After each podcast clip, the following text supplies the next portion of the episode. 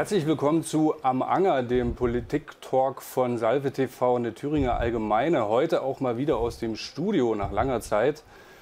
Und wir begrüßen heute in unserer Runde Thorsten Oppeland von der Universität Jena, Institut für Politikwissenschaft, und den Ministerpräsidenten des Freistaats Thüringen, Bodo Ramelow. Und äh, wie man erahnen kann, wird es heute um Politik gehen. Wir schauen auf die Bundestagswahl zurück und deren Auswirkungen, aber auch auf Thüringen. Ähm, wir hatten auch hier ganz besondere Ergebnisse und ähm, wollen wir ein bisschen vorausblicken, wie sich die, letzten, äh, die nächsten Jahre hier gestalten werden. Denn wir haben ja immer noch mit einer, Minderheits, hier mit einer Minderheitsregierung zu tun. Und da wird es ganz äh, schwierig, Mehrheiten zu finden. Mit mir durch die Sendung führen wird Klaus-Dieter Böhm. Und nochmal herzlich willkommen. Ja, danke. Herr Oppeland, eine ganz kurze Analyse zum Wahlausgang der Bundestagswahl, vielleicht auch mit einem kleinen Blick auf Thüringen. Also die Bundestagswahl war zu dem Zeitpunkt, wo sie gewesen ist, ist das Ergebnis nicht mehr besonders überraschend gewesen. Hätten Sie mich Anfang Juli gefragt, hätte ich damit nie im Leben gerechnet. Also, dass äh, sich die Stimmung so stark dreht, dass die SPD so stark aufholen würde und die CDU überholen würde, die CDU verlieren, das ist schon ungewöhnlich. Im äh, Nachgang ähm, kann man das ganz gut erklären, denn die SPD hatte äh, eine Reihe von sozusagen strategischen Vorteilen, dass sie es viel früher ihren Kanzlerkandidaten nominiert hat, dass sie es geschafft hat, die Partei geschlossen hinter ihm zu vereinen ähm, man hat ja in der Presse immer so ein bisschen despektierlich gesagt, äh, Kevin Kühnert und Saskia Esken seien im Keller eingesperrt gewesen. Das ist Quatsch. Die haben mitgespielt. Ja. Und diese Art von Geschlossenheit herzustellen, ist eine Voraussetzung dafür, einen äh, erfolgreichen Wahlkampf zu führen. Und dann wurde der SPD natürlich dadurch geholfen, dass die anderen paar, äh, Konkurrenten, am Anfang sah es ja so aus, als wären die Grünen der Hauptkonkurrent, eigene Fehler gemacht haben. Solche Fehler sind in der SPD-Kampagne nicht passiert. Und damit kann man diesen am Ende ja gar nicht so großen Vorsprung der SPD vor der Union durchaus erklären. Mhm. Wir hätten ja parallel zur Bundestagswahl eigentlich auch eine Landtagswahl in Thüringen gehabt. Ähm, jetzt könnte man ein bisschen mutmaßen, wären die Ergebnisse übertragbar auf uns? Aber wir haben jetzt hier ähm, natürlich mit Bodo Ramelow jemanden sitzen, der im Amtsbonus gibt es ja dann immer das Ergebnis vielleicht in eine ganz andere Richtung hätte lenken können oder wahrscheinlich wäre es auch so geworden. Ähm, aber die CDU ist ja hier ähnlich wie im Bund auch nicht gerade das ähm, oder von einem geschlossenen Auftreten geprägt. Ähm, das ist sehr schwer abzuwägen, was, wie stark sich die verschiedenen Politikebenen gegenseitig beeinflussen in der Wahrnehmung der Wähler. Wir hatten ja durchaus Landtagswahlen, die parallel verliefen, die teilweise im Trend lagen dessen, was wir an Landtagswahlen vorher schon hatten, nämlich dass die Ministerpräsidentenparteien stark zugelegt haben. Also insbesondere in Mecklenburg-Vorpommern, in Berlin war es natürlich nicht ganz so, weil die, das da alles etwas koalitionsmäßig schwieriger war. Also insofern kann man davon ausgehen, dass das in Thüringen ähnlich gewesen wäre, dass hier ein Ergebnis herausgekommen wäre, bei der die Linke natürlich ganz anders abgeschnitten hat, als sie es jetzt bei der Bundestagswahl äh, getan hat.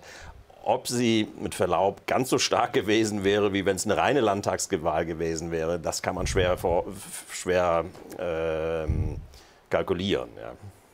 Vielleicht die letzte Frage dazu. Glauben Sie, dass die Opposition der CDU im Bund gut tun wird, wenn man sagt, die, man erholt sich, also sie sollen erstmal in die Opposition gehen, um sich zu erholen, um mit Altersstärke zurückzukommen. In Thüringen ist das nicht so richtig aufgegangen. Genau. Ähm das ist so ein, ich meine, was, wenn Sie in die Opposition kommen nach so langer Regierungszeit, was sollen Sie sagen? Ja, natürlich werden Sie sagen, Sie wollen sich in der Opposition ähm, regenerieren und erneut äh, in der Lage sein, anzugreifen. Aber die Situation ist strukturell natürlich völlig anders, dadurch, dass die CDU nicht alleine in der Opposition sein wird, sondern eine rechte Konkurrenz hat. Und äh, das macht es sehr, sehr viel schwieriger, auch in der Opposition Profil zu gewinnen. Genau das Problem ist ja äh, dasjenige der, CDU hier in Thüringen, die ähm, einerseits staatstragend, stabil wirken will, andererseits aber natürlich auch so weit Opposition machen muss, dass sie der AfD ein bisschen wieder Stimmen wegnehmen kann. Ja? Und das, äh, da einen Weg zu finden, ist sehr, sehr schwierig. Ja, Herr Ramelow, wir haben ja jetzt bei diesen Bundestagswahlen äh, gesehen, dass äh, die AfD in Thüringen die stärkste Wählerzuwächse hat und dass das die stärkste Kraft ist. Das hat ja die meisten Leute schon schwer äh, gebeutelt. Und sagt, wie pass, wieso passiert das jetzt gerade in Thüringen? Und ich denke, das sind auch noch Auswirkungen, die aus dieser ganzen Kemmerich-Problematik sind, dass man einfach den, auch den Hof gemacht hat und dass man möglicherweise. Nur vielleicht ganz kurz.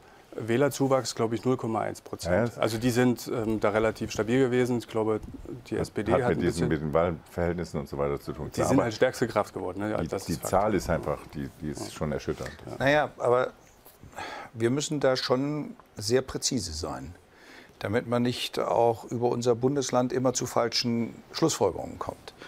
Der Thüringen-Monitor weist seit 20 Jahren aus, dass wir ein Potenzial von 20 bis 25 Prozent haben, die möglicherweise nach einem starken Führer, nach einer starken Position, nach einer starken Partei, nach einer sehr auf uns selber gerichteten, eher nationalistischen Kraft setzen, kombiniert mit einem Stück Populismus und auch kombiniert mit einigem an rechtsradikalen Anteilen, antisemitischen Anteilen, ausländerfeindlichen Anteilen. Also es sind Sprengsel immer mit dabei. Es wäre auch falsch zu sagen, einfach 25 Prozent in Thüringen seien Nazis. Das ist völliger Quatsch. Ja. Aber es sind 25 Prozent, die seit 20 Jahren erkennbar ähm, sich abgebildet haben auf die wirklich wissenschaftlich fundierte Erarbeitung im Thüringen-Monitor. Und die ist mit der AfD sichtbar geworden. Das Neue ist, dass das ähm, Erstarken der AfD äh, trotzdem das Feld ausfüllt, was vorher schon da war. Es ist quasi auch eine Vertretungslücke, die über lange Zeit gewirkt hat. Und das konnte gut überdeckt werden von einer CDU, die geschlossen aufgetreten ist, mhm. sehr konservativ agiert hat, eine Führungspersönlichkeit mit Bernhard Vogel hatte, der eine lang, langzyklische Ausstrahlung hatte. Und äh, das ist alles nicht mehr vorhanden. Und dann kommt eine zweite Ebene, die hat was mit der Bundestagswahl tatsächlich zu tun. Die Bundestagswahl hat das Erodieren aller Volksparteien ähm, und ein Einebnen dass zwei Kleine auf einmal genauso stark sind wie einer der scheinbar Großen. Die Großen aber überhaupt nicht mehr den Namen Große Koalition verdienen. Im Kern ist es eine, eine Normalisierung europäischen Durchschnitts. Aber es ist gleichzeitig auch, was ich politisch wieder positiv finde, es ist das Ende der Bonner Republik. Wir haben zwar längst eine Regierung in Berlin, aber gedacht wurde in Deutschland bislang immer westdeutsch. Und gehandelt wurde in den Parteizentralen auch westdeutsch. Und äh, da haben wir das Problem, und da haben, hab, hat meine Partei auch das gleiche Problem. Wir waren immer die starke Stimme Ostdeutschlands und haben diese Stimme in diesem Wahlkampf nicht zum Ausdruck gebracht. Mhm. Also ich, denke, äh, ich denke, dass also die dieses, dieses Phänomen in Thüringen und mit dem Potenzial, was auch in, in, der Gesamtgesellschaft, also 16 bis 18 Prozent bundesweit, würde man davon ausgehen, dass es ein rechtes Wählerpotenzial gibt. Äh, wir haben natürlich die Situation, dass die CDU ihre rechtskonservative Bindungskraft vollkommen verloren hat. Zwar nicht nur in Thüringen, sondern eben auch im, im, im also, Bund. Also, dass ich mal in meinem Leben anfange, den Spitzensteuersatz von Herrn Kohl zu thematisieren und als äh, Zielvorstellung habe, oder den Satz von Herrn Strauß, rechts von der Union ist die Wand. Das äh, hätte ich mir vor einigen Jahren noch nicht träumen lassen. Und das macht deutlich, wir sind in einer veränderten Situation. Ich finde das aber auch, ich finde, es ist eine Herausforderung, also für meine Partei ist sowieso eine Herausforderung, weil wir haben eine bittere Niederlage erlebt. Aber ich finde es trotzdem, es hat auch eine große Chance für Deutschland, sich neu zu definieren, sich auch neu zu finden. Und ich fand es schon ganz spannend, mal unabhängig davon, was ich von der Ampel halte oder nicht halte. Ich fand es ganz charmant, dass auf einmal die zwei Kleinen sich zuerst treffen. Ja. Das hat es ja in Nachkriegsdeutschland noch nie gegeben. Das ist ja mal eine ja. völlig neue Perspektive. Genau. Und sagen, wir zwei Kleinen suchen uns jetzt mal den Großen aus. Mit wem wir so. Und äh, da sage ich, das ist nicht nur Unterhaltung, das ist ein Hinweis darauf, dass die Egalisierung der Parteienlandschaft auch dazu führt, dass der Kleine, der den 0,1 mehr hat, der ist auf einmal der Stärkste. Und ähm, da sage ich mal, gibt es eine, eine Ausnahme von dem Trend. Das war bisher dort, wo Amtsinhaber in Ländern kandidiert haben. Also dass Malu Dreyer es geschafft, äh, dass Manuela Schwesig mhm. es geschafft hat bei den Landtagswahlen in Mecklenburg-Vorpommern, auch Wahlkreise, die vorher schon stark NPD und AfD durchseucht waren, also wo man das Gefühl hatte, die sind man hat die fast so getan, als wenn das verlorenes Gebiet wäre, mhm. im Sinne von den Äußerungen von Herrn Wanderwitz. Tatsächlich hat äh, Manuela Schwesig es geschafft, solche Wahlkreise zu drehen. Das heißt, sie hat ein auch weit über das SPD-Ergebnis hinausgehendes Wahlergebnis erreicht. Und das hängt auch mit ihrer Persönlichkeit zusammen. Und jetzt muss man sagen, sie wie wir alle als Ministerpräsidenten haben alle eine ganz schwere Zeit durchlaufen. Also es war kein, in, in der Corona-Pandemie hast du keine netten Entscheidungen treffen müssen. Und Manuela Schwesig hat sogar noch viel härter den Tourismus aus Mecklenburg-Vorpommern rausgehalten, weil sie gesagt hat, wir müssen Ansteckungsketten unterbinden. Und dafür ist sie hart angegriffen worden. Und am Ende hat sie aber in ihrer Konstanz, in der sie auch sichtbar war, es geschafft, viel Terrain wieder zurückzuerobern.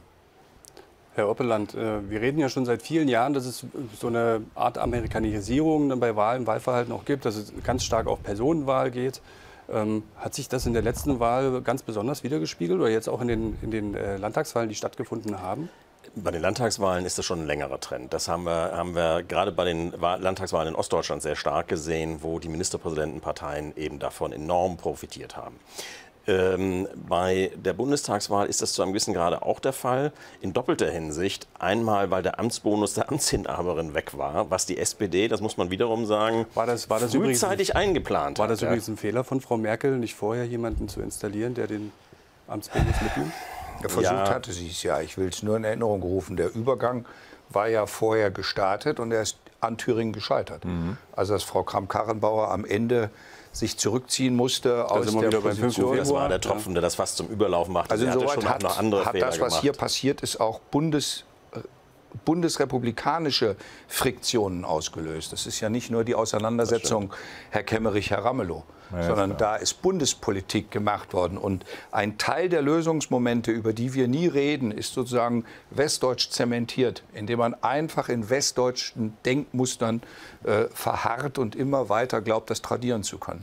Um nochmal auf die Frage zurückzukommen, mhm. äh, hätte sie das übergeben können? Sie hat ja nur den CDU-Vorsitz übergeben. Sie hat das äh, Amt der Bundeskanzlerin nicht übergeben. Und da wäre eben die Frage, ob das überhaupt möglich gewesen wäre. Dazu hätte sie ja das Einverständnis des Koalitionspartners gebraucht. Der hätte ja bei einer Neuwahl eines Bundeskanzlers bzw. einer Bundeskanzlerin wiederum dafür stimmen müssen. Und die SPD hat ja frühzeitig erkennen lassen, dass sie dazu nicht bereit sein würde und dass, wenn Frau Merkel sich zurückziehen würde, das zu Neuwahlen würde führen müssen. Und in der Situation war es natürlich dann ähm, mehr oder weniger zwangsläufig, dass sie die Legislaturperiode bis zum Ende gemacht hat. Und dann kamen natürlich die besonderen Bedingungen der Corona-Pandemie noch hinzu. Ja, in, der, in, der, Zeit wollte man nun wirklich keinen Wechsel machen. Hm. Sind Sie eigentlich traurig, Herr Ramelow, dass nicht gewählt wurde? Eventuell hätte es für, sogar für Rot-Rot gereicht? Ja, nee, es ist anders. Herr Hollitzer, ich bin ja tatsächlich, also ich bin einer der wenigen, der überhaupt nie gefragt worden ist, ob er für oder gegen Neuwahlen ist, weil das waren die vier Wochen, in, denen ich mit was ganz anderem beschäftigt war. Da waren die Entscheidungen, dass es Neuwahlen geben soll, hier in Erfurt getroffen worden. Die habe ich zur Kenntnis genommen und zwar mit Respekt. Und dann habe ich bei den Stabilitätsverhandlungen auch die Verhandlungen ja mitgeführt. Und den Termin habe ich ja persönlich mit Professor Vogt ausgemacht. Also es war ja ein Stück Pendeldiplomatie, die ich damals im Landtag äh, anwenden musste. Es war kein leichter Weg, bis wir dann zu dem Termin kamen. Und dieser Termin ist abgesagt worden dann wegen Corona. Also zu diesem Zeitpunkt. Ich meine, wir müssen uns immer April. April. Ja, ja, und wir müssen uns immer rückerinnern. Die Stabilitätsverhandlungen haben wir an dem Abend gemacht, an dem möglicherweise ein Corona-Patient am Tisch saß. Und wir haben dann am nächsten Tag die Sorge gehabt, ob die Landtagssitzung abgesagt werden muss. Und das müssen wir, also ich bitte Sie nur mal eine Sekunde drüber nachzudenken. Entweder wären 700 Journalisten mit unter Quarantäne gestellt worden und wir hätten dann unter Quarantänebedingungen sozusagen eine Dauersendung gehabt. Ähm, oder wir hätten die Landtagswahl nicht, äh, die, die Ministerpräsidentenwahl nicht gehabt und hätten dann ohne Landesregierung, ohne Minister äh, durch die Pandemie gehen müssen. Und deswegen sage ich mal, ich erinnere mich an diese Nacht. Es ist eine prägende Nacht für mich geblieben, als ich mit Professor äh, Hoff und Professor Vogt zusammensaß und wir starrten auf das Handy und warteten äh, auf das medizinische Ergebnis von Volker Emde, ob er positiv getestet ist oder nicht. Er war ja in einer dieser Reisegruppen. Ähm, und zu dem Zeitpunkt konnten wir uns alle nicht vorstellen, in was wir Wochen später tatsächlich für Turbulenzen drin sein werden. Und ja, aus der heutigen Sicht, ich hätte mir gewünscht, wir hätten am Wahlsonntag auch die Landtagswahl gehabt. Ich war vorbereitet, ich war emotional vorbereitet, die Partei war vorbereitet. Und dass am Ende wegen einer schwer gestürzten Abgeordneten die Wahl abgesagt werden musste. Und da bleibe ich mir treu. Ich habe das einmal im Landtag erlebt. Da haben wir einen schwer krebskranken Landtagsabgeordneten in den Landtag gezerrt, um ihn zur Abstimmung zu zwingen. Ähm, und da habe ich mir geschworen, das werde ich nie wieder in meinem Leben machen. Und das hätte an diesem Tag geschehen müssen. Wir hätten Frau Wagler aus dem Erzgebirge holen müssen. Sie war am Freitag schwer mit dem Rad verunglückt.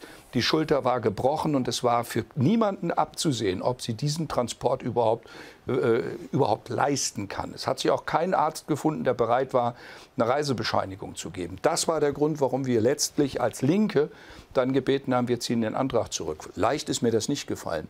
Aber ich habe mir. Aber das hat, ja, das hat ja eine Vorgeschichte. Also die Stimmen haben ja die vier von, von, von, den, die vier von der CDU, die ja. vorher schon gesagt haben, der Herr Vogt hat ohne uns verhandelt, der hat nie den Auftrag von uns gehabt. Also das Erodieren der CDU hat da viel dazu beigetragen. Dann haben zwei von meinen Abgeordneten gesagt, wenn die vier nicht mitstimmen, stimmen wir auch nicht mit. Dann hat Frau Dr. Bergner gesagt, ich stimme aber gerne mit. Ähm, und die FDP, das ist das, wo ich dann intellektuell auch äh, ziemlich berührt war. Herr Kemmerich hat am, nach dem 5. Februar angekündigt, es gibt Neuwahlen. Aber er hat keine Neuwahlen eingeleitet, weil er hätte die Vertrauensfrage direkt stellen können. Nach seiner Annahme der Wahl hätte er die Vertrauensfrage stellen können und es wäre tatsächlich zu der Frage gekommen, entweder ob ich hätte kandidieren wollen, was ich zu diesem Zeitpunkt einfach nicht äh, vorher oder äh, beurteilen möchte. Mhm. Äh, aber in jedem Fall hätten wir über diesen Weg die Neuwahlen erreichen können. Und was macht er? Er kündigt Neuwahlen an. Er kündigt an, dass das Parlament aufgelöst werden soll und tritt zurück hat keine Minister berufen. Wir sind zum ersten Mal seit 45, dass ein Bundesland im Bundesrat nicht vertreten ist, weil es muss immer ein Minister präsent sein, um überhaupt handeln zu können. Und es ist keiner da. Und ich habe im Buch von Martin Debus dann gelesen, weil da bin ich dankbar, dass er das wirklich so chronologisch alles aufgeschrieben hat, weil da habe ich noch mal einiges gelesen, was ich ja gar nicht mehr mitgekriegt habe dass äh, Herr Kemmerich offensichtlich schon auf dem Weg in Urlaub war, im Winterurlaub, äh, als er dann verkündet hat, dass er jetzt den, die, äh, den Rücktritt wohl doch vollziehen will. Also das sind doch alles, ehrlich gesagt, Dinge, die aus dem Tollhaus eher sind. Das warum, das warum Herr Oppeland, hat die, hat die FDP nicht für die Neuwahl gestimmt? Die hätten doch laut dem Bundestrend sogar noch besser abgeschnitten, hätten mehr Abgeordnete im Parlament und müssten sich jetzt nicht die Frage stellen, wie geht es in der Gruppe weiter? Das ist, das ist in der Tat eine faszinierende Frage, denn äh, ich meine, Herr Ramelow hat jetzt diese Ereignisse nochmal äh, beleuchtet von, von damals, ähm, aber die sind natürlich durch Corona wirken die, als wären sie ewig lange her. Ja? Auf einem anderen Planeten. Ja, tatsächlich. Und ähm, die FDP hat vielleicht mehr als andere Parteien von der Corona-Krise profitiert, weil gerade ihre klassischen Wähler, also kleine Gewerbetreibende, äh, häufig ähm, von den Einschränkungen betroffen waren, aber auch, ähm, das hat sich jetzt bei der Bundestagswahl gezeigt, bei Erstwählern die äh, von, von Schulschließungen und Schließungen von, von Clubs und so weiter stark betroffen waren. Ja? Also insofern, ähm, das war ja absehbar, das war mhm. nichts, nichts sonderlich Überraschendes. Und warum in der Situation die FDP sich verweigert hat, das kann ich Ihnen leider auch nicht sagen. Das müssen Sie sich ja selbst fragen. Keine Lust auf Wahlkampf oder nee. Ferien standen ja da auch noch. Ja, ja. Wirklich, also Einmal zu viel Ja gesagt und dann konsequent mit irgendeiner Antwort nicht mehr um die Ecke gekommen. Ja, das ganze, ganze Kämmerich-System, da kann man ja nur sagen, das sieht aus wie ein Friseur ohne Kamm ja, der nicht weiß, wie es eigentlich weitergeht und, und, wie man das macht. Und das ist halt so, das war wahrscheinlich auch nicht alles durchdacht, sondern es ist einfach nur so. Und dann ist er ein Alleinherrscher in der FDP. Und Vielleicht hat es damit zu tun, dass er äh, sich nicht in der Lage sah, unter, unter, den Bedingungen selbst zu kandidieren als Spitzenkandidat, aber vielleicht auch keine Lust hatte, jemand anderen vorzuschicken. Keine Ahnung. Bleiben wir mal kurz bei der FDP. Ähm, die FDP ist ja jetzt auch in den Ampelverhandlungen im Bund also so von der Wahrnehmung her eigentlich so schon ein Sieger mit. Ne? Also die Grünen mussten so ein paar Federn lassen, die FDP hat relativ viel durchgesetzt. Erwartet uns jetzt eigentlich das Gleiche in Thüringen in Bezug auf die Zustimmung zum Haushalt, dass man dann der Gruppe ein paar Zugeständnisse macht, vielleicht doch die 80 Prozent zahlt ähm, und einen Dienstwagen für Herrn Kemmerich und dafür stimmen die dann für den Haushalt? Na, aber es sind zwei Ebenen. Das eine ist die Frage wirklich, äh, wer bewegt sich gerade bei der Ausstattung, der, der Landtagsausstattung, Gruppe, Fraktion. Äh, da spüre ich, dass die CDU mehr Angst davor hat, dass ihre vier Rebellen den gleichen Status anstreben könnten. Oh, ist auch interessant. Ja, ja, ja, weil das äh, eigentlich, ich bin, äh, jetzt muss ich sagen, das geht mich als Ministerpräsident gar nichts an. Fraktionslos. Als, ähm, naja, äh, Oder wie? Äh, naja, es geht ja um die Frage, wer darf sich als Gruppe bilden mhm. und welche Rechte haben die dann? Mhm. Und es gibt erkennbar in der CDU-Fraktion einen Teil, der sich von dem Fraktionsvorsitzenden nicht vertreten fühlt, mhm. die diesem Fraktionsvorsitzenden auch keine, keine Vollmacht geben. Und äh, ich nehme das jetzt wahr als Landtagsabgeordneter, der in der Hinterbank sitzt, ähm, beobachte ich, dass es ganz andere Ängste gibt, die ich vorher gar nicht so gesehen habe.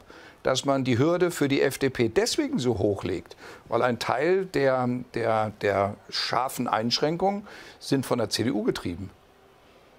Aber das Koppelgeschäft, um das jetzt auch klar zu sagen, es ist nicht angestrebt gewesen, das Koppelgeschäft mit dem Haushalt zu machen. Das Geschäft Haushalt, das müssen die Abgeordneten tatsächlich noch gemeinsam stemmen. Ich rechne also damit, dass die FDP sich sehr stark einbringt. Mhm. Ich rechne sogar damit, dass sich die vier Abtrünnigen oder die vier, die nicht für die Landtagswahl waren, da äh, Frau Tasch ist eine Ortsbürgermeisterin, die weiß ganz genau, was es heißt, wenn wir keinen Haushalt hätten, keinen Landeshaushalt. Und ich rechne damit, dass diese Vertreter sehr stark darauf achten werden, dass wir zu einem Haushaltsgesetz kommen. Insoweit waren die Töne, die am äh, Wochenende aus Suhl äh, sozusagen kraftvoll verkündet haben, dass man als CDU überlegt, dem Haushalt gar nicht zuzustimmen, das fand ich eher das Pfeifen im Walde. Zusammenarbeit mit der Linken erneut ausgeschlossen. Ja, das ist das westdeutsche Denken, das westdeutsche Paradoxum. Einerseits äh, mit Herrn Kemmerich äh, und der AfD keine Berührungsängste zu haben, dann aber zu sagen, äh, man dankt Herrn Maaßen äh, für seinen Wahlkampf. Und äh, das sind schon für mich befremdliche äh, Analysen, die da und Schlussfolgerungen, die gezogen werden. Denn am Ende auch die CDU-Landräte, die CDU-Kommunalvertreter warten alle darauf, dass ein vernünftiger Haushalt zustande kommt. Und ich hätte mir, ich hätte erwartet, dass Herr Professor Vogt deutlich sagt, welche Forderungen er an den Haushalt aufmacht. Das Einzige, was er gesagt hat, ist, die Kommunen dürfen nicht kaputt gespart werden. Das ist aber etwas, was ich für selbstverständlich halte, weil wir die ganze Zeit schon über die Kommunen den Schutzschirm, den Corona-Schutzschirm gezogen haben und äh, wir sie jetzt auch nicht hängen lassen wollen. Da war gerade energisches Kopfschütteln. Äh, das machen wir noch schnell. Energisch vor nicht. Ich würde als Thüringer Landesbeamter natürlich nie dem Ministerpräsidenten widersprechen, aber ähm, das scheint mir nicht nur westdeutsch zu sein, denn, denn äh, es gibt natürlich auch hier in Ostdeutschland spezifische Vorbehalte gegenüber, äh, also innerhalb der CDU gegenüber, gegenüber einer Kooperation ähm, mit der Linkspartei aus den bekannten historischen Gründen. Ähm, auch wenn die CDU jetzt keine Verhandlungsbedingungen für, die für den Haushalt formuliert hat, haben sie aber doch sehr deutlich gesagt, dass sie 2024 für das Schicksalsjahr halten. Also offenbar nicht mehr davon ausgehen, dass es vorzeitigen, zu vorzeitigen Neuwahlen äh, kommt. Und das heißt ja nichts anderes, als dass sie erwarten, dass der Haushalt in irgendeiner Form passieren wird.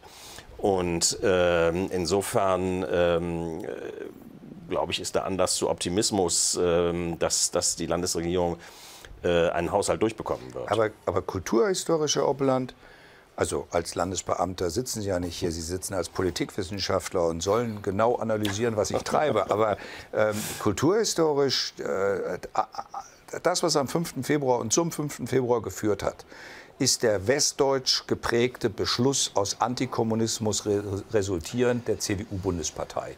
Und daraus kam die Fehleinschätzung von Frau Kramp-Karrenbauer, ja. dass sie nach Thüringen fährt und denen mal sagen könnte, wo es lang geht. Das stimmt einerseits, aber das, dieser, dieser ähm, alte Antikommunismus ist aus einem anderen Grunde aktualisiert worden. Mhm. Nämlich weil es in der CDU eine keine Mehrheitsströmung, aber eine durchaus erkennbare Minderheit gibt, die der Meinung ist, man müsse mit der AfD zumindest mal reden.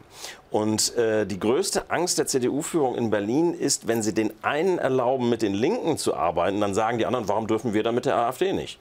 Und dass sich die, diese, diese Linie ähm, nach beiden Seiten nicht zu kooperieren, nicht mehr wird aufrechterhalten lassen und dass man darum so versucht hat, das, das, das durchzuhalten.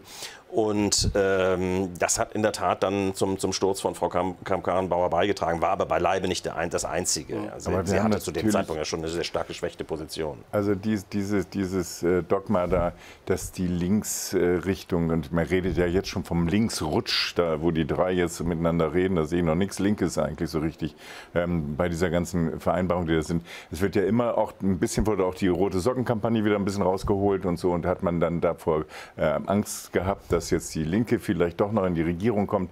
Also es ist immer dieses das gleiche Muster und das wird entweder groß oder klein gefahren, aber wenn die nicht weiter wissen von der CDU, dann kommt im Grunde immer die Gefahr der, der Naja, natürlich, das ist richtig. Da, äh, insofern äh, Das ist ein reines, das, die, die, das ist das KPD-Verbot von, von damals ja, ja, und bis das, heute. Und, ähm, und das, das, hat eben ein gewisses Mobilisierungspotenzial für Wähler im Westen. Ja. Die verstehen das nicht und äh, wenn man jetzt hier mit, mit ähm, diesen roten Socken, man hat es diesmal nicht mit der Symbolik gemacht, aber inhaltlich natürlich schon in, in, der, der, Form, dann, dann, zielt das nicht auf Thüringen oder Sachsen, sondern das zielt auf Baden-Württemberg und Bayern. Ja.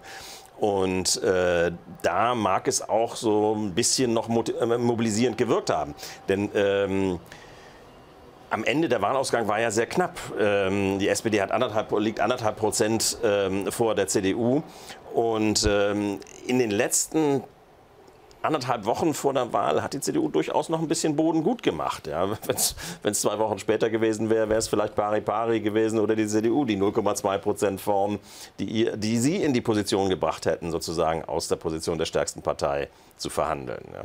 Aber über die Linke haben wir übrigens noch gar nicht gesprochen, das stimmt, warum die so schlecht abgeschnitten hat. Lassen Sie mich zumindest noch mal ergänzen, dass das. vor dem 5. Februar mir CDU-Abgeordnete im Thüringer Landtag sehr deutlich gesagt haben, dass das, was Sie gerade beschreiben, auf Bayern und Baden-Württemberg auch zur Verbitterung in Thüringen geführt ja, hat. Also ganz klar, die gesagt haben, wir lassen uns von Berlin nicht sagen. Ähm, äh, und da ist mir auch ins Gesicht gesagt worden, man hat uns aufgegeben zugunsten der größeren Wählerschar in, ja. in, Westdeutschland. Das, was man im Westen gewinnen kann, nimmt man gerne in Kauf, dass auch ein ganzer Landesverband verloren geht. Das ist richtig. Und da habe ich gespürt, wie stark der Riss in Deutschland ist. Also nur an dem Beispiel. Mhm. mhm. Und äh, der geht nicht nur bei der CDU. Der ja. ist auch bei den Linken, der ist auch bei Sozialdemokraten, nur dass die Sozialdemokraten mit Olaf Scholz sozusagen eine andere Strategie gefahren haben. Am Anfang ist er verlacht worden und am Ende war genau. er der Einzige, der ohne, jedenfalls ohne erkennbar eigene Fehler, die er während der Kampagne gemacht hat, Interessant ist, dass aber die Frage Cum-Ex und andere Sachen überhaupt nicht mehr thematisiert worden sind. Man hat es versucht, aber ohne große Erfolg. Kleine Pause. Ähm, das spannende Thema, wieso jetzt der Scholz auch so wunderbar gewirkt hat, eben den Kanzlerbonus äh, für sich reklamieren konnte. Wir machen eine kleine Werbepause und sind gleich wieder für Sie da.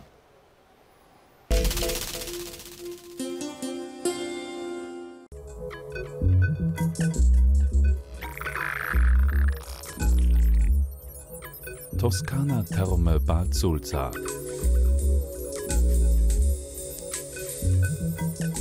Baden in Licht und Musik.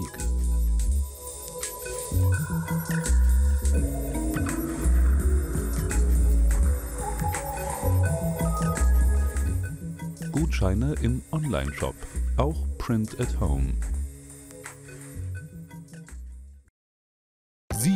Morgendliche Ruhe. Sie sind es, der die Menschen täglich informiert. Die Mediengruppe Thüringen braucht Sie. Werden Sie Medienlogistiker in Voll- oder Teilzeit bei einem der größten Logistikdienstleister Thüringens. Zukunftssicher, flexibel, regional verbunden. Informationen und Bewerbung unter teilderflotte.de.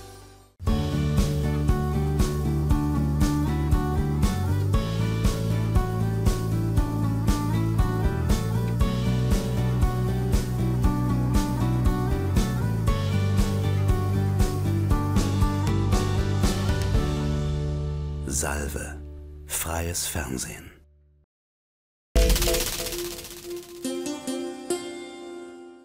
Ja, wir sind wieder da. Vielen Dank, dass Sie dabei geblieben sind. Äh, zu den Thüringer spezifischen Themen. Wir haben es ja wirklich damit zu tun, vorher besprochen, gibt es einen Haushalt. Ich persönlich gehe auch davon aus, dass es einen Haushalt geben wird. Dafür hat die CDU viel zu viel Verankerung in, im ländlichen Raum und den Bürgermeistern und so weiter. Und alles, was ich so höre, wenn ich mit Leuten rede, es gibt einen Haushalt. Das Einzige, was für Sie jetzt vielleicht ein Thema ist, was kostet der? Ja, das wird ja nun auch eine Verhandlung sein, so wie jetzt in, in Berlin auch über die Frage, was kostet das und wie läuft das da? Naja, aber das ist überschaubar. Wir haben als Regierung unseren Haushaltsentwurf geschrieben und äh, fertig gemacht und dem Parlament zugeleitet. Und wir sind in dem 12 Milliarden äh, Volumen geblieben. Also knapp drunter, wenn man ähm, die äh, Tilgungsraten abzieht, sind wir sogar unter den 12 Milliarden. Die Zielstellung meiner Finanzministerin war, in den Vorgaben von 2020 zu bleiben. Und dann kommt die Corona-Sonderbewegung, die das ein bisschen durcheinander bringt. Aber im Kern sind wir in dem gleichen Volumen geblieben. Das war kein Spaß mhm. in der Regierung, weil alle Blütenträume aller Häuser sind damit sozusagen äh, ausgeträumt gewesen. 800 Millionen oder so wolltest du Ja, das ja. war das, was angemeldet war. Jetzt muss man einfach wissen, zwischen Anmeldung und Einpreisung und Abarbeitung liegen dann doch noch mal Welten. Ja. Und was ich paradox finde, und das sage ich immer wieder, das sage ich auch meinem Kabinett immer wieder, wenn wir am Ende des Jahres immer noch mal 500 Millionen übrig haben, die wir dann als Einnahme fürs nächste Jahr einpreisen, ist das schon so ein Stück weit heiße Luft, die wir da hin und her schieben. Mhm. Oder wenn wir äh, äh, 4000 Stellen nicht besetzt haben, aber zuallererst Stellen angemeldet werden, aber die eigenen Stellen, die schon genehmigt sind, nicht besetzt sind, weil wir kein Personal finden. Also bei Lehrerinnen und Lehrern haben wir aktuell im Schuljahr 1506 Lehrerinnen und Lehrer neu eingestellt, haben 400 Lehrerstellen frei und kriegen keine Bewerber. Also äh, wenn ich da drauf jetzt nochmal 100 Stellen draufschreibe, ist das hm. zwar alles interessant, sagen wir mal, es ist interessant für einen Tag Berichterstattung, aber am Ende für die Gesamtabrechnung des Haushaltes ist es hm. uninteressant. Und letztlich müssen jetzt die Parlamentarier diesen Haushalt sich nehmen, weil es ist ihr Recht. Hm. Es ist das Königsrecht des Parlaments. Und die Besonderheit ist tatsächlich, dass die Landesregierung auf diesen Vorgang keinen Einfluss mehr hat, weil wir keine eigene Mehrheit haben. Also hätten wir eine eigene Mehrheit, würden wir im Koalitionsausschuss gehen, würden im Koalitionsausschuss dann absegnen lassen, dass wir es jetzt so machen. Wir haben keine eigene Mehrheit, das heißt, wir müssen in Kauf nehmen, dass in den Haushalt hineingegriffen wird, umgeschichtet wird, aber es muss immer eine Deckungszusage da sein. Und ähm, der Vorgang kann nur so gestaltet werden. Deswegen sage ich, wir haben ein neues Verhältnis in Thüringen als Minderheitsregierung. Das neue Verhältnis zwischen Exekutive und Legislative wird nicht mehr durch die drei Parteien im Koalitionsausschuss bestimmt, sondern durch die Kunst des Miteinanderredens mhm. im Parlament. Kraut Sie ihn vor den nächsten drei Jahren? Also einen Stabilitätspakt mit der CDU wird es nicht mehr geben? Nö, es werden immer wieder Mehrheiten gesucht. Das Witzige ist, die CDU sagt, äh, also sie legt Wert darauf, dass sie keinen Stabilitätspakt mehr mit uns will. Das sagt sie immer wieder ganz laut. Aber sie erwartet, dass wir nicht mit der FDP reden. Das möchte die CDU. Das finde ich dann ein bisschen paradox. Also wir erlauben uns schon mit allen demokratischen Parteien jetzt auch direkt das Gespräch zu suchen und vielleicht auch mit Einzelabgeordneten das Gespräch zu suchen, weil es bedarf der besonderen Kunst tatsächlich, nicht automatisiert vorhersagen zu können, wie das Ergebnis aussieht. Ein Ergebnis werden wir trotzdem haben. Wir werden stabile Verhältnisse haben, denn die Landesregierung ist stabil. Wir haben heute eine sehr anstrengende Kabinettssitzung gehabt, aber sie war derart konstruktiv, dass ich schon wieder Freude habe, in diesem Kabinett auch in Problemsituationen zu arbeiten, weil ich merke, dass alle Beteiligten mit einem hohen, einer auch hohen Anteilnahme am Erfolg äh, mitwirken. Das glaube ich, aber die atmosphärischen Friktionen, die man so wahrnimmt, die gibt es ja tatsächlich. Aber die lesen Sie ja nur bei sich in der Zeitung. Ich, äh, äh ich neige ja dazu, den Pressespiegel morgens mir nicht anzugucken. Die uns mitgeteilt werden. Ja, das weiß ich ja, damit Sie, sie damit Sie sie schreiben können und ich sie dann lesen kann. Und dann wundere ich mich, wenn ich den ganzen Tag wieder im Kabinett gesessen habe und all das, was ich vorher als Ankündigung gesehen habe, gar nicht passiert ist. Aber hinterher fragt mich auch keiner mehr, warum es eigentlich nicht passiert ist. Das ist, glaube ich, eine andere Geschichte. Wobei Ehrlichkeit, Unehrlichkeit, nur eine Frage, ist das vielleicht diese, un ne, diese, ist, diese, Es sind die unterschiedlichen Aufgaben, die wir haben. Das hat gar nichts mit Unehrlichkeit zu tun. Der Journalist schreibt auf, was ihm gesagt wird. Äh, also nein, nein, nein, so einfach ist es nicht. Nein, nein. Also, er denkt auch noch. Ich glaube, da haben wir eine ganz andere Rolle. Ach, ähm, nach dem, was ich jetzt gerade gehört habe, zu dem, was bei Herrn Reichelt passiert ist, habe ich so meine Zweifel, wenn Aber ein Verleger auf einmal eingreift und ein ganzes Recherchethema. Aber da sind in wir bei einer Ibsen, da sind Zeitung, wir- da sind ist ja nicht- egal. da sind wir jetzt, na, wir waren doch jetzt theoretisch bei Journalismus. Aber das ist eine Und das ist Pauschalkritik. Nee, ist keine Pauschalkritik. Ich habe einfach nur zitiert, dass ich heute Morgen um sechs gelesen habe, dass eine, ein umfassendes Recherchematerial von einem großen Zeitungsverlag vom Verleger gestoppt worden ist. Ich kann mich nicht erinnern, wann ich das letzte Mal... Was haben die Journalisten Die gemacht? protestieren gerade. Und die haben es veröffentlicht. Ja, Davon der- weiß ich nicht. es dennoch veröffentlicht. York Davon weiß ich nicht. Der Reichelt ist schon also davon weiß, ich, davon weiß ich Im nichts. Spiegel wurde es jetzt veröffentlicht. Also dann, Sie haben andere ich, Kanäle Entschuldigung, gesucht, ich habe heute Morgen um Recherche- 6 Uhr, nein, ich habe einfach um 6 Uhr äh, alle Medien, die mir zur Verfügung stehen, gelesen. Okay, und ich kann Ihnen weiß sagen, nicht, diese wo. Journalisten haben gesagt, es muss eine klare Trennung zwischen Verlag und Redaktion Richtig. geben. Und sie sind ihrem Auftrag nachgekommen und haben ihre Rechercheergebnisse veröffentlicht. So aber Journalisten nicht tun in der. Zeitung, von der sie bezahlt werden. Das ist ein Thema, was Ippen für sich klären muss. Herr Oppeland, diese, sind diese Minderheitsverhältnisse, von denen wir jetzt gerade gesprochen haben, sich neue Mehrheiten suchen zu müssen, immer, ist das auch eine Chance für ein Parlament und vielleicht auch eine Chance für die Thüringer Bevölkerung? Also es ist erstmal ein großes Experiment. Wir haben solche Situationen in Deutschland bisher kaum gehabt. Ähm, Minderheitsregierungen, wenn es sie dann überhaupt mal gab, das ist in Deutschland insgesamt eine, eine, eine Ausnahme, äh, laufen in der Regel so, dass ein, eine Partei als Tolerierungspartner, so ähnlich wie das inoffiziell die CDU mit dem Stabilitätsmechanismus dann ja gewesen ist, bereitsteht, die aus welchen Gründen auch immer nicht mit in die Regierung kann oder will, und der Regierung, der Minderheitsregierung zu einer Mehrheit verhilft.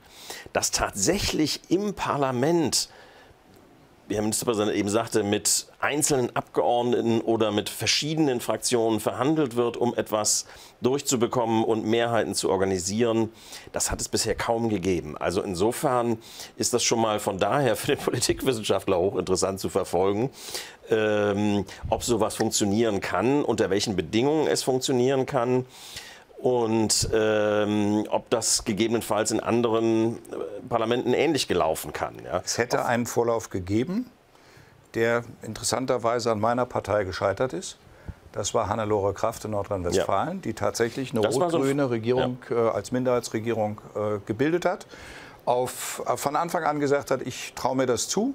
Wir kriegen keine anderen Mehrheiten hin und die FDP und die Linke wären die zwei möglichen Partner oder Akteure gewesen. Tolerierungspartner. Und meine Partei hat letztlich durch dogmatische Forderungen dazu geführt, dass Hannelore Kraft gesagt hat, ich lasse mich nicht erpressen, hat die Neuwahlen erzwungen und hat sie dann gewonnen.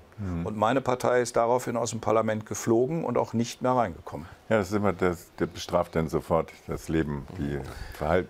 Ich will nur Die sagen, Frage ist, ob du am Ende nur glaubst, mit Dogmatismen ja, keine Frage. äh, Keine Politik Frage. gestalten sinnlos, zu können. Sinnlos. Ich wollte nur das sagen, kannst du es auf Parteitagen Modell. machen. Für diese Situation, in der jetzt Herr Ramelow steckt, wir haben den runden Tisch nach der Wende gehabt. Ja. Das ist für mich, wenn ich mit, mit all den Politikern, die ich so kenne, rede, ich sage, Mann, ihr müsst euch mal wieder dran erinnern. Ihr habt alle zusammengesessen und habt nicht über die Farben geredet, sondern ihr habt über den Inhalt geredet und sagt, was bringt das Land voran? Und das ist jetzt eine wunderbare Chance. Ich finde das großartig sogar, dass sie verpflichtet sind und gezwungen sind, alle miteinander zu reden.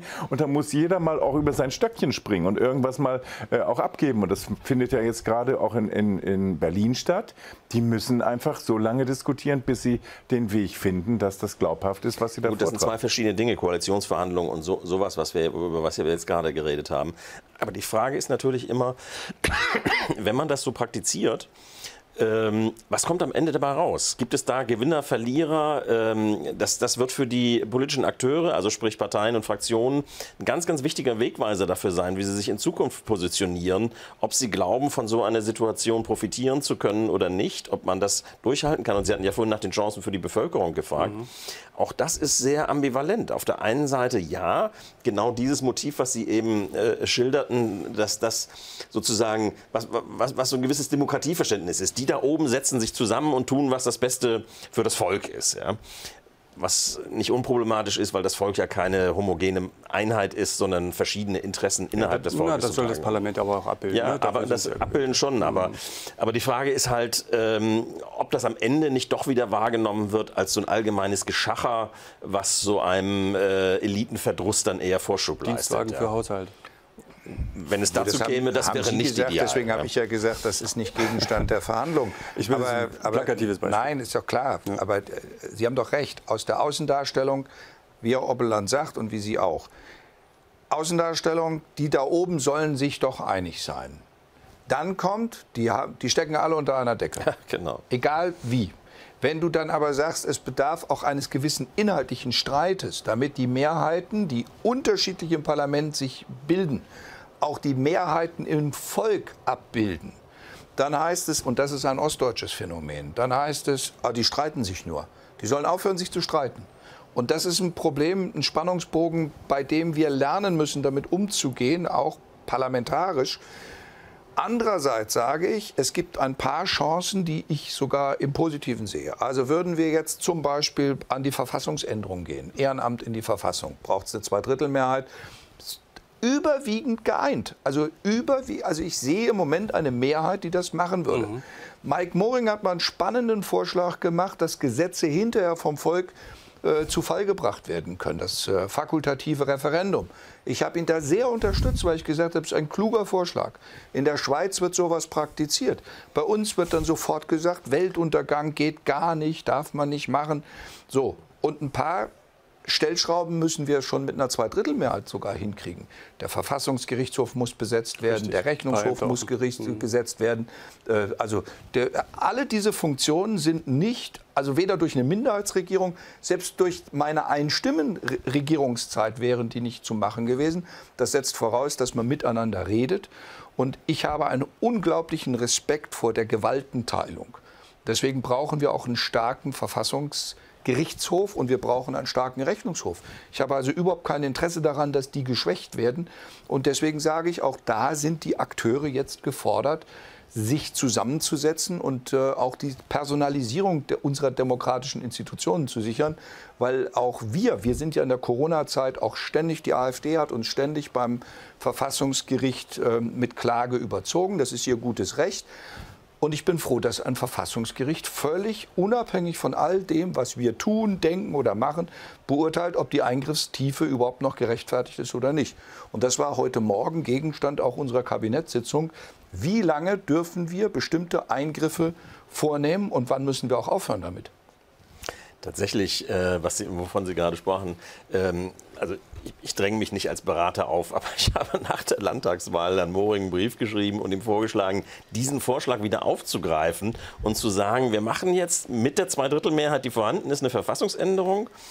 Und dann kann man der Minderheitsregierung auch zu Mehrheiten verhelfen und sagen, hinterher entscheiden die Thüringer und Thüringerinnen mhm. darüber, ob sie damit einverstanden sind oder nicht. Aber er meinte, das sei nicht durchsetzbar und hat es nicht aufgegriffen. Ja, es ist in seiner eigenen Fraktion ja nicht mal ja, mehr durchsetzbar. Weiß. Bei mir war es in meiner Koalition nicht durchsetzbar, weil ein Koalitionspartner gesagt hat, dass äh, Haushaltsrecht ist so heilig, das darf also überhaupt nicht angefasst werden, weil ich immer gesagt habe, das fakultative Referendum muss kombiniert werden mit der Fähigkeit, dass die Bevölkerung auch über Geld abstimmen kann. Weil im Was Moment in der Schweiz durchaus funktioniert. Ja, absolut. Es zwingt uns, viel genauer zu argumentieren. Für was ist eine Investition? Und ich weiß, auf der kommunalen Ebene in Bayern haben solche Verfahren, wenn es um Spaßbäder ging, dazu geführt, dass Kommunen auch vor ziemlichem Schaden bewahrt worden sind. Herr Böhm kennt das Thema rauf und runter, äh, weil er genau weiß, was es heißt, wenn die Konkurrenz komplett steuerfinanziert ist und äh, nie fragen muss, wie man das Geld verdient. Dann ist das eine Situation, die einfach zu Verzerrungen der schlimmsten Art führen. Und solche Sachen, äh, finde ich, sind ein guter Brauch. Sie wären äh, jetzt eine gute Chance zu sagen, ähm, wenn wir Vertrauen Richtung Wahlbevölkerung wieder stärken wollen, dann müssen wir die Wahlbevölkerung auch stärker einbeziehen, viel früher in Entscheidungsprozesse. Das und die auch dazu bringen, sich mit den Materien auseinanderzusetzen und ihre Stimme nicht einfach so naja, zu vergeben, sondern, sondern ähm, sich die, die, die, Probleme tatsächlich mal anzuschauen und auch zu versuchen, sie also zu durchdenken. Haben wir ja das Format des Bürgerbeirats haben wir ja am Beispiel von Corona jetzt praktiziert. Das ist aber dann gleich wieder von Parlamentariern zerredet worden. Also statt sich mit den Bürgern, die im Corona-Beirat sich engagiert haben, sich hinzusetzen, hat man gleich gesagt, äh, dafür sind wir doch als Parlament zuständig. Und diese Form von Konkurrenz führt dazu, dass das Parlament sich immer weiter isoliert. Also ich finde, man muss die Türen öffnen. Damit man tatsächlich viel mehr Rückbindung in der Bevölkerung hat? Also, dass wir darüber diskutieren, finde ich schon großartig, weil das ist ja die Frage der Weiterentwicklung unserer äh, eingefahrenen äh, Formen, wie wir Demokratie praktizieren. Ich persönlich bin der Meinung, dass das weiter dezentralisiert werden muss. Und ich habe das am eigenen Leib jetzt erlebt. Ich lebe jetzt schon seit, seit zwölf Jahren oder 14 Jahren im Dorf. Und ich habe jetzt erst dann vor ein paar Jahren erfahren, dass eigentlich jedes Jahr eine Bürgerversammlung stattfinden muss und die Bürger dann eingeladen werden und der Bürgermeister oder die sagen dann, was da Sache ist und wie es geht. Habe ich jetzt, nachdem der Bürgermeisterwechsel war, ist ein anderer gekommen, der hat das auch gemacht. Dann waren von die Hälfte der Bürger waren da haben sehr vernünftig geredet und haben ganz vernünftige Sachen diskutiert. Und dann habe ich nur gedacht, Mann, ist das toll, wie die da diskutieren. Jetzt müsste noch diese Versammlung ein kleines Budget haben, ob sie jetzt das Kindergarten streicht oder eben die Flutgräben ausgräbt. Und dann sind die alle zufrieden und sagen, wir haben was zu sagen. Und dann da Böhm, übst du Sie dieses nie, dass System der an. Kindergarten gestrichen werden soll. Nicht den gestrichen, sondern angestrichen. ja, ja, genau. Weil ich habe so einen Vorgang, wo tatsächlich jemand, der beim Kindergarten gerade heftig streichen wollte. Und Das wollen wir nicht. Aber Anstreichen ich, ich denke, gut. dass die Beispiele, und jetzt könnte man über viele solche kleinen Sachen reden, auch wenn es diesmal nicht passiert. Aber jetzt wollen und müssen alle irgendwie miteinander reden, alle stellen irgendwelche Bedingungen auf. Und das zu sagen, wir wollen ein Beispiel schaffen in der Situation, in der wir sind, dass die Bürger mehr einbezogen werden. Ich sage Ihnen, verändert sich die Stimmung in, der, in, in, in Thüringen und verändert sich vielleicht auch das Wahlverhalten von vielen anderen. Willy Brandt, mehr auch nicht- Demokratie wagen. nicht zu sehr idealisieren. Jetzt, das geht so ein bisschen in so eine Richtung. Sie haben, Sie haben recht, das kann diese Wirkungen haben.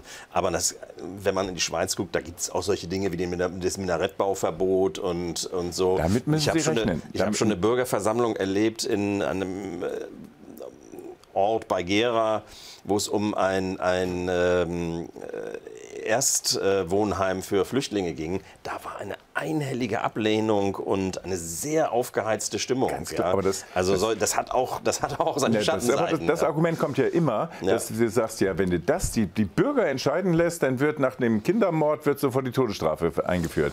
Äh, Das ist natürlich kein Argument. Wir müssen das üben. Wir müssen Mhm, Verantwortung genau. übernehmen. Und das geht eben bei solchen Sachen in kleinen Schritten und vielleicht wird das dann auch immer größer. Ich würde nur mal einen Blick auf die nächsten drei Jahre werfen wollen. Ähm, jetzt haben Sie ein bisschen weniger Zeit als Bundesratspräsident. Ein paar Ich muss repräsentative nur die. Teil, die Zeit besser einteilen. Dafür kann ich aber jetzt mit dem neuen Logo schon Werbung machen für den Tag der deutschen Einheit. zusammenwachsen, wenn ich Genau. mich. Äh, Zusammenwachsen zum Zusammenwachsen. Nichtsdestotrotz, die nächsten drei Jahre werden sicherlich nicht einfach. Glauben Sie, dass, ähm, ich sage das mal so ganz direkt, Sie die nächsten drei Jahre überstehen als Ministerpräsident? Ich glaube das Es nicht nur, ich gäbe schaue ja- in die Verfassung und schaue in meine Konstitution. Es gäbe, die, merke, es gäbe ja die ich- Möglichkeit, ich meine, wir haben es von der AfD äh, mit dem Miss Misstrauensvotum haben wir das ja erlebt. Das war von vornherein natürlich ähm, ja, eine populistische Aktion. Hat er ja gesagt, dass es Wenn- sich nur gegen die CDU richtet. Ist es, Herr Oppeland, theoretisch, oder theoretisch ist es möglich, aber ist es vorstellbar, dass in Thüringen eine andere Partei ein Misstrauensvotum einbringt und sich eine Mehrheit organisiert? In der gegenwärtigen Situation? Vorstellbar ist vieles, aber das Konkrete eigentlich nicht. Dazu ist die ähm, Kooperation unter den Oppositionsfraktionen. Ähm, Das kann ja auch zu- eine zu an der bringen. momentanen Regierung beteiligten Fraktion. Gut, wenn, wenn die Regierungs-, die Minderheitskoalition auseinanderbräche, dann stellte, stellte sich manches andere dar. Aber man darf auch nicht vergessen, die beiden kleineren Fraktionen in der Koalition sind ziemlich klein. Also so wahnsinnig viel wird das auch nicht verändern, wenn immer noch das ähm, Gebot steht, auf keinen Fall mit der AfD zu, äh, zu, äh, zu kooperieren. Das ist nun mal die zweitstärkste Fraktion im Landtag. Ja. Also rein rechnerisch ist es nicht möglich. Nee. Es sei denn, man preist die Stimmen der AfD ein. Genau. Weil vorstellen, Herr Hollitzer, muss man sich immer alles. Ehrlicherweise am 5. Februar hatte ich auch die Vorstellung, weil ich ja abends noch den Tweet von Herrn Tiefensee gelesen habe, an, an Herrn Kemmerich, wollen Sie sich wirklich mit den Stimmen der AfD wählen lassen? Also ich habe es ja gelesen, aber ich gebe gerne zu, dass die Vorstellung bis in mein Gehirn am Ende nicht so weit vorgedrungen ist, dass ich es für ernst genommen habe. Also wenn Sie mich eine Stunde vorher noch gefragt hätten, da war ich ja noch bei der FDP in, im Fraktionsraum, wenn Sie mich gefragt hätten, ob ich ahnen würde, was eine Stunde später passiert, das hätte ich vehement bestritten. Ich habe alles Mögliche an Vorstellungen gehabt. Also, dass ich ziemlich beschädigt aus der Wahl rausgehe und dass das kein Spaß wird, das war mir alles klar. Aber dass die AfD einen Zählkandidaten stellt, einen, einen Scheinkandidaten stellt und der Scheinkandidat am Ende dazu führt, dass äh, Herr Kemmerich äh, die Wahl gewinnt, äh, denn er hat ja nun eindeutig die Wahl gewonnen. Also es ist ja nicht so, das war ja kein Betrug. Also der Betrug ist das, was man emotional gemacht hat. Aber verfahrenstechnisch hat er die Wahl gewonnen.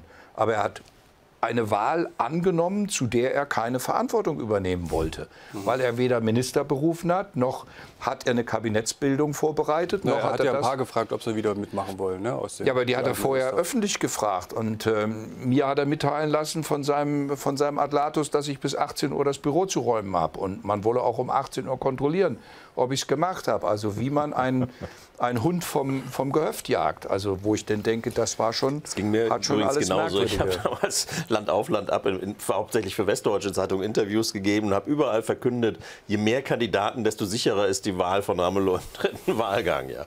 Also dass die AfD geschlossen Geschlossenheit ist ja bei der AfD ohnehin nicht immer zu erwarten. Aber dass die geschlossen ähm, für Kemmerich gestimmt würde, da, das, Mhm. das habe ich auch vorher nicht für möglich gehalten. Vielleicht abschließend, weil die Zeit äh, drängt. Äh, Sie hatten es ja vorhin von der Schwäche der Linken im Bund. Sie haben es angedeutet, ähm, man ist nicht mehr als die äh, Partei, die ostdeutsche Interessen vertritt, wahrgenommen worden. Personen haben, denke ich, auch gefehlt. Und Das weiß Frau- ich nicht so genau. Frau Hennig-Welsow Also, ist ja jetzt aber auch die hat ja nicht kandidiert. Also sie hat nicht kandidiert als Spitzenkandidatin. Äh, Die Spitzenkandidatur war äh, Dietmar Bartsch und der hat das gut gemacht.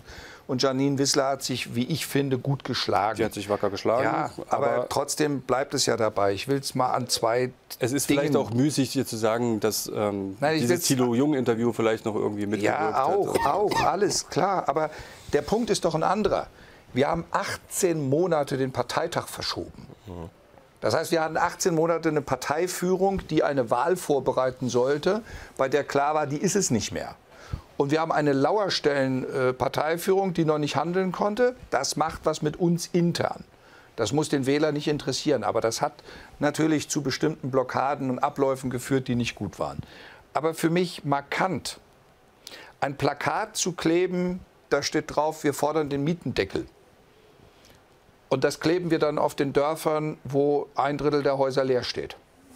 Und ein zweites Plakat, wir fordern kostenlosen Nahverkehr.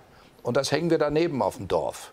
Und da sagt der im Dorf, Moment mal, die haben irgendwie, am Wochenende fährt hier gar kein Bus. Das ist völlig umsonst, das Plakat. Das ist nicht nur kostenlos. Worum es eigentlich gehen sollte, gemeinwohlgebundene Wohnungen, bezahlbare Mieten, ist ein Thema, das muss ich übersetzen in München, wo der Mietendeckel richtig wäre, oder Berlin. Aber ich muss es auch an eine Gemeinwohlbindung in Thüringen so transportieren, dass der Wähler überhaupt noch erkennt, dass, er, dass, dass wir Linke seine Sorge, dass er seine Miete nicht mehr bezahlen kann, verstanden haben. Und die Übersetzung, und das ist nur, ich, ich will die beiden Plakate nur als Beispiel nehmen, weil das haben wir an mehreren Stellen gemacht. Dasselbe ist die ganzen ostdeutschen Themen. Und jetzt rede ich nicht von rückwärtsgewandter Betrachtung oder SED oder DDR-Nostalgie. Das meine ich ausdrücklich nicht. Aber längeres gemeinsames Lernen, bessere Kinderbetreuung, alles Ostthemen. Die versteht im Osten jeder. Und im Westen kennt sie niemand. Unsere Aufgabe besteht darin, solche Themen so plastisch zu machen, dass die Gemeindeschwester Agnes im Bayerischen Wald, im Pfälzerwald oder auch im Teufelsmoor verstanden wird. Dass eine Gemeindeschwester, die medizinisch gebildet die wird ist. jetzt bundesweit bekannt werden durch ihre Ratspräsidentschaft, die Schwester Agnes. Auch, auch, aber äh, dass meine Partei diese Themen nicht permanent so nach vorne gestellt hat, dass jeder Kandidat, jede Kandidatin, die auch hätte sagen können, um zu sagen, das ist das, was wir verbessern wollen, damit der Wunsch nach Verbesserung in ganz Deutschland auch mit unserer Partei verbunden wird. Und da muss man schon sehr tapfer sein, um dann zu den 4,9 Prozent zu hö- gehören. Und ich sage mal, diese 4,9 Prozent waren ein ziemlicher Schock. Und dass uns drei Direktmandate jetzt die Fraktionen äh, gerettet haben und diese drei Wahlkreise sind wiederum symptomatisch, dass wir in Wahlkreisen es schaffen können, einen Wahlkreis zu erobern. Und da will ich Herrn Pellmann ausdrücklich erwähnen, weil der macht eine Wahlkreisarbeit, die ist so lokal verankert. Und das war unsere Stärke immer. Und ich erwarte, dass meine Partei sich mit dieser Frage auseinanderstellt, auseinandersetzt. Und im Land, wenn äh, die Themen so ein bisschen verwässern oder momentan gar nicht so richtig greifbar sind und dann fehlt noch eine starke Person. Was passiert mit der Linken, wenn Bodo Ramelow nicht mehr antritt? Das Schöne ist, Herr Hollitzer, dass ich darauf keine Antwort geben muss. Aber dann äh, passiert das Gleiche wie mit äh, Frau Merkel und der CDU. Sie werden sich doch um ihre Nachfolger. Was soll ich sagen? Wir schaffen das. Aber diese Westhegemonie, auch bei den Linken, ist ja offensichtlich. Und wenn man also jetzt die ganzen Umweltthemen sieht, die jetzt in Zukunft diskutiert werden und die nächsten Jahre uns bewegen, dann ist es eigentlich interessant, wenn Gysi sagt, wir müssen unsere Ostidentität wieder hervorheben, dann hast du natürlich Erfahrung mit Zero, du hast Erfahrung mit öffentlichem Nahverkehr, du hast Erfahrung mit der, mit der Reichsbahn, hieß das ja da. Also du hast ja eigentlich, wenn die, die Alten noch so sagen, das war eigentlich ganz prima, das sind zumindest mal Erfahrungen, dass es auch Gesellschaften gab, in denen öffentlicher Nahverkehr eine große Rolle spielte. Und wir jetzt hier über die Pfefferminzbahn da das kämpfen. Das Stichwort heißt Mobilitätsgarantie. Wie ernst nehmen wir tatsächlich eine Mobilitätsgarantie? Und da rede ich für eine gesamtdeutsche Perspektive. Die ist nämlich im Pfälzerwald oder im Teufelsmoor nicht anders ja. wie in Thüringen. Und solange wir die ganzen Systeme immer nur getrennt denken, solange kommen wir nicht dahin, dass die Bevölkerung merkt, also im Moment haben die das Angst, dass der, die Politik ihnen nur ihr Auto wegnehmen will.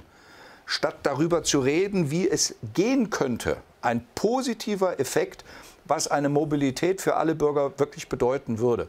Und dass man auch im ländlichen Raum, im Dorf, auch am Wochenende dorthin kommt. Das also die Kombination, wir testen das ja und Sie haben recht, es wird nicht deutlich genug, was wir eigentlich machen. Wir testen Bürgerbusse. Wir finanzieren sie ja sogar.